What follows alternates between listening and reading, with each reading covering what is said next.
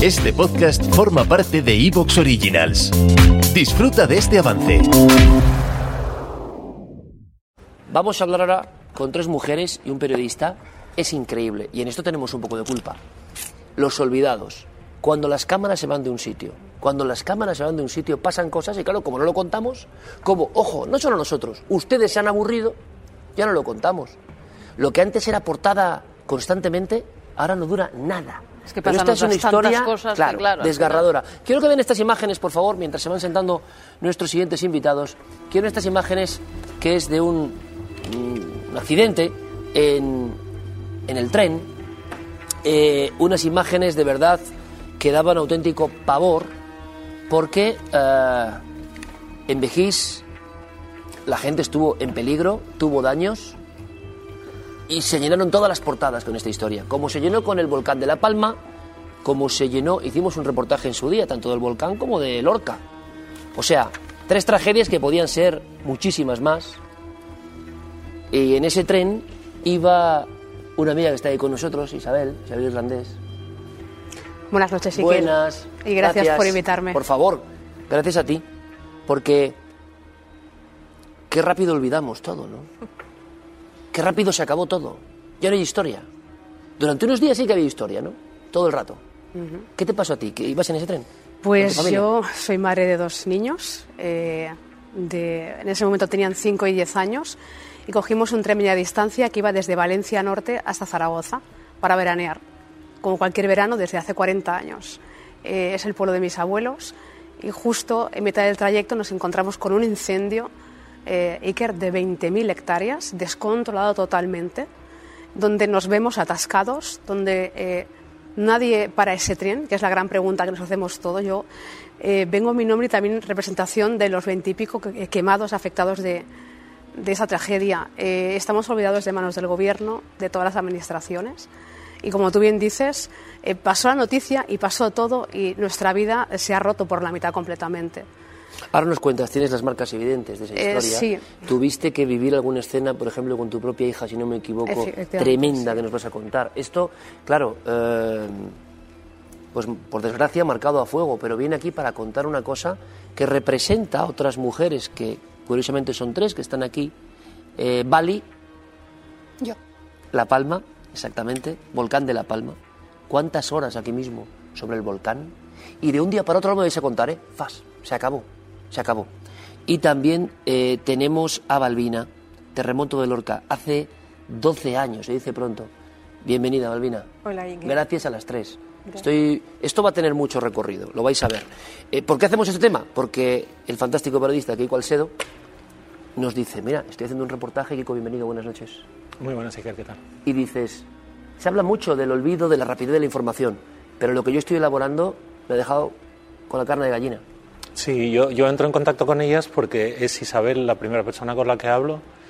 La- su historia me parece tan tremebunda, tan increíble. 16 meses después de lo que ella vivió, ella dejó a su hija, le dijo, corre, sálvate tú, llevando a su hijo pequeño en brazos, pensando, igual me quedo aquí, igual ella muere quemada, igual yo muero. Y entonces yo cuento eso en el periódico, yo trabajo en el diario El Mundo, como sabes, Iker, y me dicen, sí, pero si juntas más, como más gente, o sea, no, no, no valía, no valía solo la Es una historia. autocrítica en nuestra profesión esto, ¿eh? Esa es la cruda Ojo, ¿eh? realidad. Pero, Ojo. pero como tú bien decías antes, ¿por qué? ¿Por qué es eso? Porque es verdad que el, el pescado de hoy, pasado mañana no vale nada y a la audiencia tampoco le vale nada. Esa es la Ojo. cruda realidad. Es ¿no? que es O sea, doble. no, no- Eh, es problema solo- nuestro. Efectivamente. Pero yo creo que la gente, por desgracia, ¿eh? se ha acostumbrado a una vida tan rápida que Sí. todo lo que era, que al mismo tiempo todo es intensísimo, no hay nada en la vida más que este acontecimiento, de este suceso de Praga, que es lo que hemos empezado esta noche, y es Praga, que es lejos, nos olvidamos mañana. Decía alguien, las Torres Gemelas hoy durarían dos portadas. Sí, sí. Duraron un mes. Sí, sí. O sea, la aceleración trae esto. Pero claro, dentro de la aceleración hay historias humanas tremendas. Tú decíamos, es que, ¿qué pasa en ese tren? Porque mucha gente no se acordará. No lo entienden. Y yo, te- Claro. yo hoy en día, Iker, tampoco entiendo quién deja salir a ese tren. Es la gran incógnita ¿no? del asunto. ¿A ti qué te pasa? ¿Tú cómo lo vives? Estamos en, Eh, estamos en tu mirada. en mi mirada de como madre. eh, yo cojo a los niños de Barcelona, voy hasta Valencia y de Valencia dirección Zaragoza.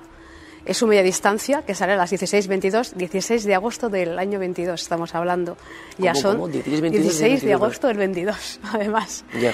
Eh, pues el tema, ¿no? sí, son 16 meses. El tema es que salimos, el incendio estaba declarado hacía tres días, estaba descontrolado y dejan salir ese tren. Nosotros hacíamos una Sabiendo obra, que pasaba por allí. Sabiendo que pasaba por allí. Había tres pueblos ya desalojados y llevaba ardiendo el incendio tres días. Exacto. Y ¿Sabes sin lo embargo, hay cosas que no me acuerdo. Esto es lo increíble y lo letal, ¿no? Claro. Hay muchas cosas que no me acuerdo. claro, 2.500 personas desalojadas, como dice Kiko, y el tren eh, lo dejan salir media distancia. Y éramos 48 pasajeros, más la maquinista 49. Y llega un punto Iker que me alerta como madre, salta cuando yo veo una llama eh, que estoy viendo muy cerca del convoy. Eran tres, eh, tres convoys de gasoil, estamos hablando de gasoil. En medio de la montaña subimos la cuesta del Rabudo, 1.300 metros, y de repente comenzamos a notar cómo los cristales comienzan a arder, pero de una manera descomunal. Mis hijos me preguntan si iban a morir. Madre mía. Madre Y yo como madre les digo, no, eh, que no os preocupéis, cariño, aquí no va a morir nadie. Pero yo por dentro, Iker, obviamente, mm, mm, tenía la certeza 100% de que ahí no salíamos. ¿Qué decía el resto de la gente? Pues eh, había gente que no se había dado cuenta del incendio, había gente que sí, pero el, el final de todo esto es que alguien tira del freno de mano, alertado porque la maquinista seguía el recorrido, porque luego se descubre que no hay órdenes del puesto de mando diciendo que parara, o sea, no, la cadena de mando no funcionó. Estamos hablando de que eh, luego nos enteramos de que eh, el señor Simo Puig, etcétera, el gobierno, deja de pagar sueldos a protección civil.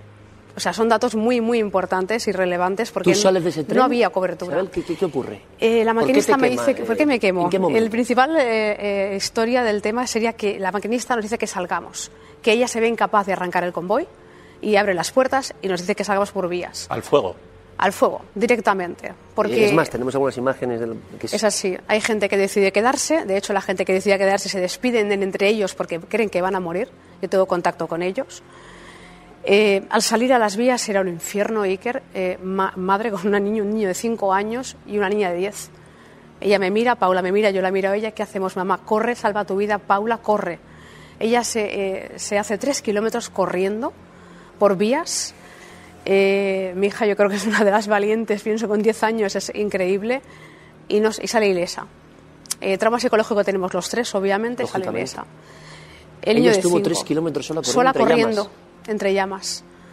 Eh, pensar que, eh, de hecho, las llamas nos cercaban completamente. Era un arco de fuego.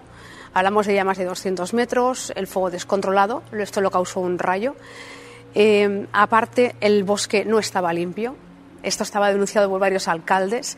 Todo el tema de cortafuegos Sí, sucios, todo un el polvorín. desastre del monte español. Eh, exacto. Crónica de muerte anunciada. Aquí nos dimos con todas las casualidades que luego resu- resultaron ser negligencias todas que se podían haber previsto.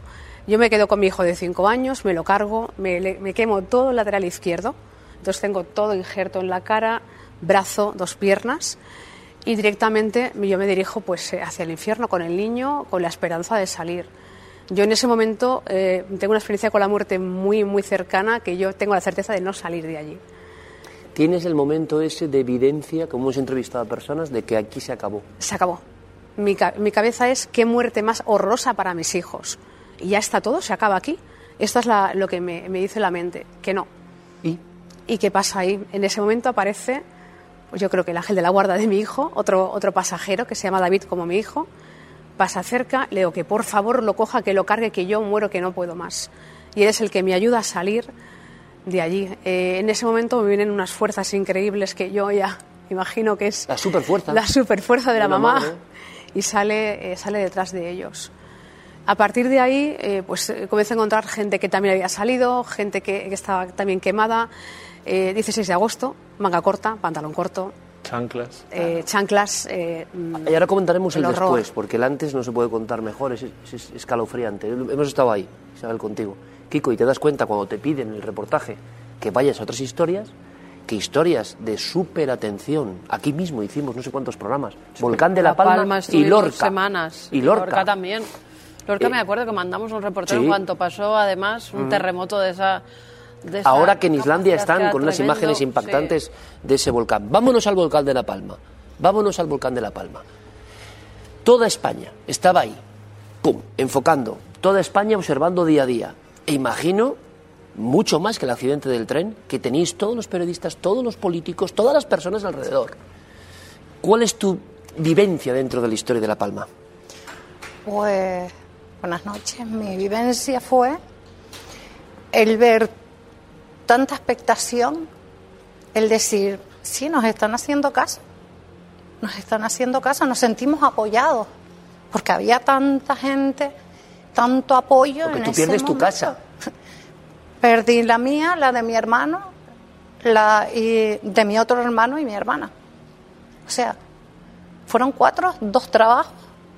Eh, y claro, tú ves tanto apoyo en ese momento que tú tiras para adelante y te haces valiente. ¿Es importante el apoyo en esos momentos? ¿Con Sí. una tragedia así? Muchísimo. ¿Ves que el país se está volcando?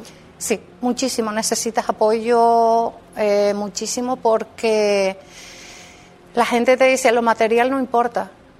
Lo material sí importa. Es tu vida, es tu trabajo, es tu sacrificio. Y sales con una mano adelante y otra atrás. Te lo dejas Es más, todo. a ti te habían hecho una oferta por esa zona que es maravillosa de tu casa, tenías unos planes y de la noche a la mañana bajo la lengua de fuego y se Se acaba la todo. lleva. La quinta colada. La quinta colada es la que se lleva todo tu... Se la llevó. ¿Y qué empieza a pasar? Eh, porque fueron mucho, a diferencia del accidente del tren, te diría que más que Lorca, mucho más que el terremoto, que fue algo muy puntual, eh, el volcán era tan espectacular, y aquí estamos haciendo autocrítica, Kiko, Era día a día. que era seguir... Iba. Claro, era tan- ¿Te está gustando lo que escuchas? Este podcast forma parte de Evox Originals y puedes escucharlo completo y gratis desde la aplicación de Evox. Instálala desde tu store y suscríbete a él para no perderte ningún episodio.